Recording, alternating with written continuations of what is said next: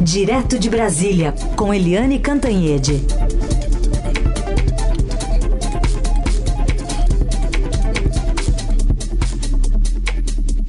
Oi, Eliane, bom dia. Bom dia, Heisen, Carolina, ouvintes. Bom dia, Eliane. Vamos falar então sobre o Senado que aprovou essa PEC da transição que aumenta em 145 bilhões de reais o teto de gastos, regra que limita ali o crescimento das despesas, pelo período de dois anos e permite gastos extras de até 23 bilhões de reais mediante receitas extraordinárias, o que amplia então esse impacto fiscal da proposta para 168 bilhões. Pelo menos lá no Senado, foi por maioria 64 votos, né? Então eram necessários 49 só 16 contrários e, e uma expectativa de como isso deve tramitar e maturar até chegar na Câmara, né? Pois é, a, o presidente Luiz Inácio Lula da Silva, presidente eleito, teve uma bela vitória. E isso não é uma novidade, isso é próprio do início dos governos. Governo uh, que sai com força, com energia das urnas, né, que ganha nas urnas, ganha pela vontade popular, chega com muita força no Congresso Nacional. Isso acontece com governos de esquerda, de direita, de centro, e o Lula é muito habilidoso, ele ampliou bastante a base dele.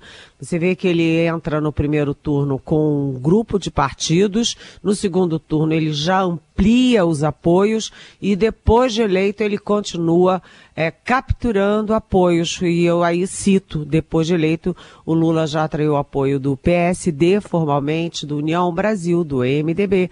Ou seja, ele está é, criando uma base de segurança de governabilidade muito forte no Congresso. Essa, esse apoio da PEC, né? A PEC foi muito polêmica por causa do valor, por causa do tempo, é, mas era uma PEC que tinha que ser aprovada. Primeiro porque foi um compromisso de campanha tanto do Lula quanto do é, candidato derrotado, é, o Jair Bolsonaro. Segundo, porque é uma emergência nacional. A gente vê que o, o número de pessoas abaixo da linha mínima de sobrevivência aumentou muito no Brasil, que as pessoas com fome no Brasil é, são em números assustadores, tem muita criança passando fome no Brasil. É preciso sim um programa de transferência de renda num valor razoável para as pessoas sobreviverem.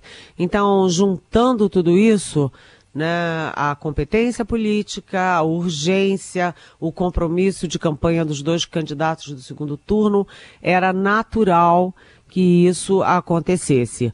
É, além disso, no Senado, o Lula teve uma, uma situação mais confortável, porque tanto o presidente do Senado, Rodrigo Pacheco, que é do PSD de Minas, né, o PSD de Minas já está com Lula desde o primeiro turno, não, desde o segundo turno, na verdade, é, já está lá bem acertado com Lula. Uh, segundo lugar, o presidente da CCJ, o Davi Alcolumbre, que é muito aliado, muito ligado ao Rodrigo Pacheco e é do União Brasil, também fechou. E o uh, relator que os dois juntos escolheram, o Rodrigo Pacheco e o Davi Alcolumbre, que é o Alexandre Silveira. Então, você fechou o cerco, foi muito bem articulada essa votação. E saiu um resultado muito favorável ao que o Lula queria. Né? Foi um pouquinho é, desidratada, mas muito pouco, a PEC, e o tempo também. Dois anos. Nem ficou uh, o tempo inteiro, né, ad eterno como o PT queria, nem ficou quatro anos como a PEC dizia, mas ficou em dois anos, ou seja, o Lula tem dois anos com a, o Bolsa Família garantido e mais 150 reais por criança até seis anos de idade. Então foi uma vitória, mas a guerra continua, porque depois do Senado vem a Câmara, e na Câmara a situação é muito diferente, por quê? Senado tem 81 votos, a Câmara tem 513. Além disso, é muito mais partido, é muito mais interesse, muito mais pressão, e a presidência é do Arthur Lira. É, que o tempo inteiro apoiou Jair Bolsonaro na eleição, apesar de já no primeiro minuto ter reconhecido a vitória do Lula e ter se comportado é, institucionalmente, inclusive quando havia ataques à democracia. Então a Câmara é muito mais complexa e a Câmara faz uma pressão muito forte por causa do orçamento secreto, né? É um gato e rato, né? O, o gato corre atrás é, do rato, o rato corre atrás do gato e, e é assim o orçamento secreto e a PEC no Congresso. Mas eu não vou dizer aqui quem eu acho que é o rato e quem eu acho que é o gato. Só vou dizer que tem essa guerra aí, o que que aprova primeiro. E isso a gente vai contar já já. Eliane, é, essa vitória no Senado, então, foi 15, por 15 votos a mais do que necessário, mas ela diz alguma coisa sobre o futuro Congresso? Porque ano que vem vai ser outro Congresso mais à direita. É, diz muito do atual e do futuro Congresso. Quando você olha a composição do Senado hoje, evidentemente o Lula não tem 64 senadores que estão com ele. Não é um apoio ao Lula, né? É, e o, a margem ali de apoio ao Bolsonaro não é só de 16 senadores. O que que essa PEC, portanto, nos diz politicamente? Que muita gente que foi para o Bolsonaro, muita gente que era contra o Lula voltou a favor da PEC. Isso significa que a PEC tinha a força intrínseca dela, mas significa também que o, o Lula tem boa margem de negociação né? Muita gente que votou a favor da PEC do Lula, ou PEC da transição, ou PEC do Bolsa Família, é gente de partido aliado ao Bolsonaro, ou seja, é gente do PP, é gente do PR, e eu preciso ver, preciso checar um por um depois para saber se tem gente até do PL, né? O partido do presidente Bolsonaro. O fato é que a PEC é, deu um recado claro, um recado político muito claro no Senado né? O Lula construiu uma maioria e o Lula terá boas condições de governabilidade no ano que vem, mesmo com um Senado mais, vamos dizer, mais aguerrido ali na oposição, porque vem Hamilton Mourão, Damares Alves, etc. Mas mesmo assim, o Lula mostrou a velha habilidade política dele e mostrou que ele entra em 2023 com uma certa é, segurança no Senado. Muito bem. Assuntos para quarta-feira que vem, né? Semana bastante cheia aí em Brasília. Eliane, o Supremo adiou essa decisão sobre a legalidade do orçamento secreto e isso embola de alguma forma também a votação da PEC que a gente estava falando, por aqui, PEC que está chegando na Câmara. Alguns deputados dizem querer esperar pela corte antes de decidir se votam ou não em favor da PEC, embora a proposta é, libere o pagamento de emendas parlamentares e de outros gastos neste ano também, como informa inclusive a, a coluna do Estadão. Que, que podemos esperar e será que acaba esse ano ainda esse julgamento lá no STF? Pois é, o, a ministra Rosa Weber, que é presidente do Supremo e relatora da questão da constitucionalidade ou não do orçamento secreto, ela apresentou o relatório dela né, manteve sigilo, não passou para os colegas, isso não é trivial. É, com antecedência, mas ela apresentou e curiosamente, né, quem é que defendeu que sim, o orçamento secreto é constitucional, é bacana, legal, bonitinho? Quem? Os aliados do presidente Jair Bolsonaro. E aí eu falo de aliados, entre aspas, inclusive.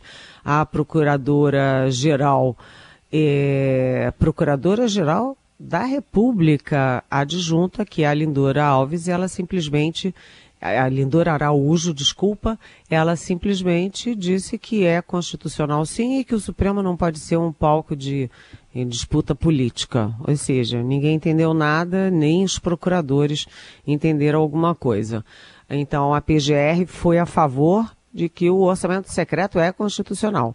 A AGU, que é a Advocacia Geral da União, que defende mais o Bolsonaro do que a União, também foi a favor. O, a cúpula do, do Congresso também é a favor.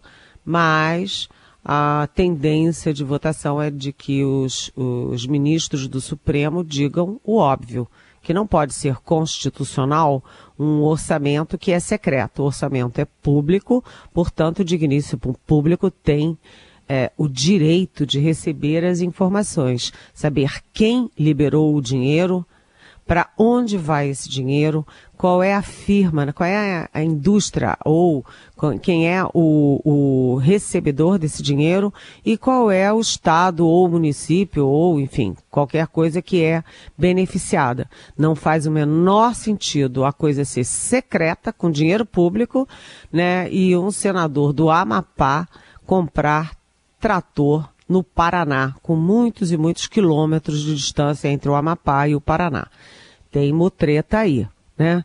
Então, a maioria do Supremo tende a considerar o orçamento secreto é, inconstitucional. Mas ontem foi só a leitura, ontem foi só a manifestação das partes e hoje é feriado. Na, no, na, no, Supremo, na Justiça, é o Dia Nacional da Justiça, o Supremo não, não vota. Depois, Uh, amanhã é sexta-feira, não tem sessão, só restam três sessões do Supremo até o recesso. Vai dar tempo de votar isso em três sessões? O mais provável é que não dê tempo de votar no Supremo é, ainda esse ano e fique para o ano que vem. E enquanto isso, o Supremo vai fazendo um favor para o Congresso, porque enquanto o Supremo vai julgando se é constitucional ou não, a Câmara vai preparando novas formas, novo, novos modelos, com mais transparência, é, garantindo que o dinheiro vai igual para todo mundo, que não seja mais para a base de governo, como acontecia. O pessoal do Centrão se deu muito melhor do que o pessoal de oposição, né? Com esse orçamento secreto. Então, é, é por isso que eu falo gato e rato, né? Quem é que vai votar primeiro? o Supremo e acabar com o orçamento secreto e deixar a Câmara muito mal-humorada votando contra a PEC, ou o Supremo empurra com a barriga e aí a Câmara aprova a PEC e a Câmara oferece ao Supremo um novo modelo para tentar não perder tudo. Ou seja, perde o anel, né, que é, é aí é, o secreto, mas ficam os dedos que são as emendas. Então vamos ver como é que isso se comporta. São intensas negociações casadas ou cruzadas pela, no, pelo novo modelo de de orçamento que deixa de ser secreto na Câmara, a votação da PEC e o julgamento do orçamento secreto no Supremo Tribunal Federal. Tudo isso está muito embolado. Tudo bem, fica para a semana que vem a definição. É, Eliane, vamos falar também do Peru, que teve ontem tentativa de golpe do presidente, agora ex-presidente Pedro Castilho, que inclusive está preso foi transferido agora de manhã para uma base policial e já assumiu a, a vice-presidente, agora presidente, Dina Boluarte, e teve reação dos dois lados aqui da eleição brasileira, o ganhador e o perdedor, o lado ganhador e o lado perdedor, e a reação foi a mesma. É, é verdade, a reação foi a mesma. O Itamaraty foi muito rápido o Itamaraty demora, porque tem muita negociação. O ministro negocia com o assessor, o assessor negocia com o embaixador, não sei do que. Aí eles negociam com o palácio, o palácio muda não sei o que, volta para o Itamaraty. Aí o Itamaraty volta para o palácio, aí o presidente autoriza ou não. É sempre uma longa negociação. E ontem foi rapidinho. Né? E aí eu fui tentar entender por que que foi tão rapidinho. E aí, gente, eu não gosto de fofoca. Mas, é, já que o Heisen gosta, né, Carolina? Exatamente. Estou é, exigindo eu, aqui que você fale, por favor. Eu vou contar uma fofoquinha.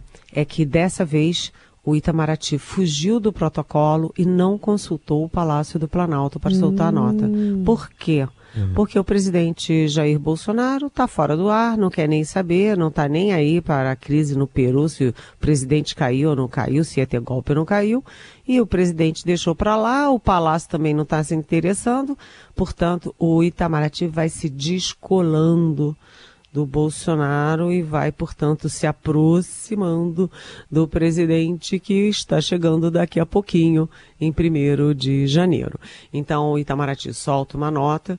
É, aliás, foram ele, o Itamaraty teve duas notas. Uma primeira que era já condenando o golpe no Peru já condenando a ação do Castilho, que era de fechar o Congresso, dissolver o Congresso, convocar novas eleições, ou seja, um golpe, clássico golpe, né?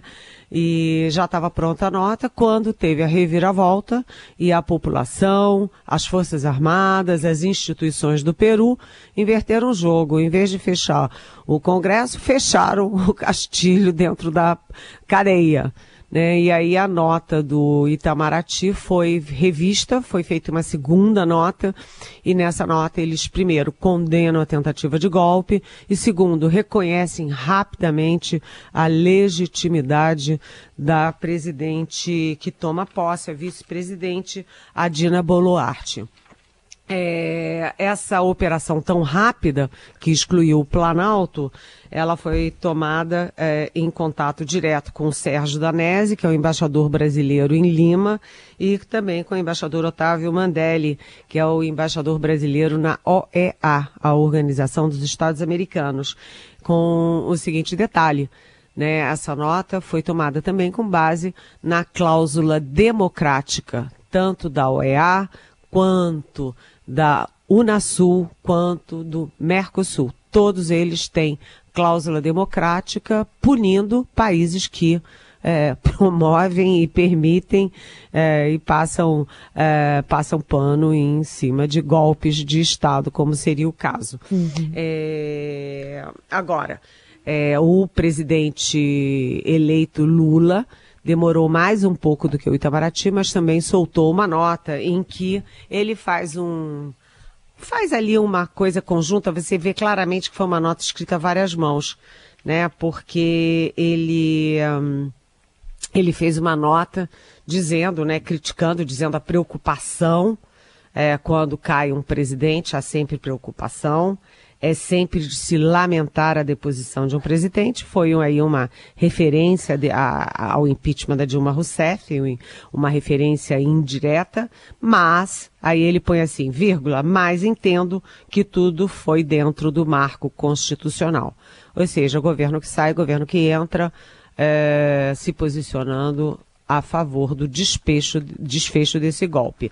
É, esse Castilho ele é considerado de esquerda e ele se diz marxista, mas ele é homofóbico, ele é machista, ele é misógino e ele é anti-política, é, ele se elegeu é, primeiro, ele surgiu na política porque ele liderou uma greve de professores que durou quase três meses, quase é, criou um caos no país, né? Quase colapsou o Peru, que tinha uma economia muito vibrante até, e ele foi eleito em 2021 como outsider, como anti-política, Lembra aquela história de contra a velha política? Hum. Então ele se apresenta como de esquerda, mas ele tem muito a ver, por exemplo, com o presidente Bolsonaro, que é contra instituições, que é contra a política, que é outsider, que para ele partido não tem nenhuma importância. Né? Aliás, os dois, o Bolsonaro e o Castilho, se encontraram em fevereiro e se deram muito bem. Portanto, eu não acho que ele é de esquerda coisa nenhuma, nem de esquerda, nem de direita, nem de nada. Ele é meio patético, tal do Castilho. Caiu, já foi tarde. Agora, é, tanto o governo que sai quanto o governo que entram também concordam numa outra questão. Né? A questão de que a queda do Castilho e a posse da Dina Boluarte não resolve a grave crise do Peru, que já teve seis presidentes em seis anos, ou seja, a crise lá continua. Só para concluir, uh, o nosso continente tem ondas, né? Ondas da direita, ondas da esquerda, ondas da direita, ondas da esquerda. A onda nesse momento é mais a esquerda. Tem o Lula no Brasil voltando, tem Chile, tem Colômbia, que sempre foi à direita, mas agora deu uma guinada à esquerda. Tem ah, o México, com o Obrador, que é uma esquerda meio, vamos dizer, destemperada. E tem no Sul, né? A gente tem aqui no Cone Sul a Cristina Kirchner, o kirchnerismo. Portanto, é, é aquela coisa, né? Por isso que os Estados Unidos estão de olho. Mas o fato é que o Peru nunca tinha sido de esquerda e esse sujeito aí, o Castilho, não pode ser considerado de esquerda. É apenas um ponto fora da curva. Liane, aproveitando pergunta aqui que chega dos nossos ouvintes, a Maria Regina Catu, de São Paulo, quer saber como funcionam esses bloqueios que o presidente fantasma, coloca ela aqui, está fazendo. Esses recursos podem ser desbloqueados por Lula ou está tudo no mesmo limbo? Maria Regina, olha, é, sabe uma palavra muito forte nos gabinetes de transição de todas as áreas? Revogaço vem aí um grande revogaço de várias medidas que foram tomadas no governo Bolsonaro. É, revogaço na saúde, revogaço na economia, na economia revogaço é, na educação, revogaço no ambiente, revogaço na política externa, vem muito revogaço a revogação de medidas do presidente Jair Bolsonaro, que, aliás, no pagar das luzes do seu governo, nomeia um oficial, sei lá, um membro da PM para ser secretário de Cultura. O primeiro era nazista, o segundo adorava fuzis. Em vez de tirar foto com partitura, né, ou com livro, tirava com fuzis. E agora esse aí, que é um PM, um PM na cultura. É, é uma provocação barata, né, um soco no estômago, é uma provocação, sabe, que não chega a lugar nenhum. Mas, Maria Regina, tem muitos cortes. O orçamento de 2023 é uma ficção, ninguém é, é uma coisa de maluco aquilo. É, e é preciso recompor né, os órgãos de Estado, recompor os instrumentos legais e recompor um orçamento que seja mais equilibrado e mais justo num país tão injusto como o Brasil. É muita coisa Pra, é muito desafio pela frente, sabe, Maria Regina? Mas muita coisa vai acontecer. Eliane Cantanhede, obrigada por hoje. Um beijo. Beijo, até amanhã.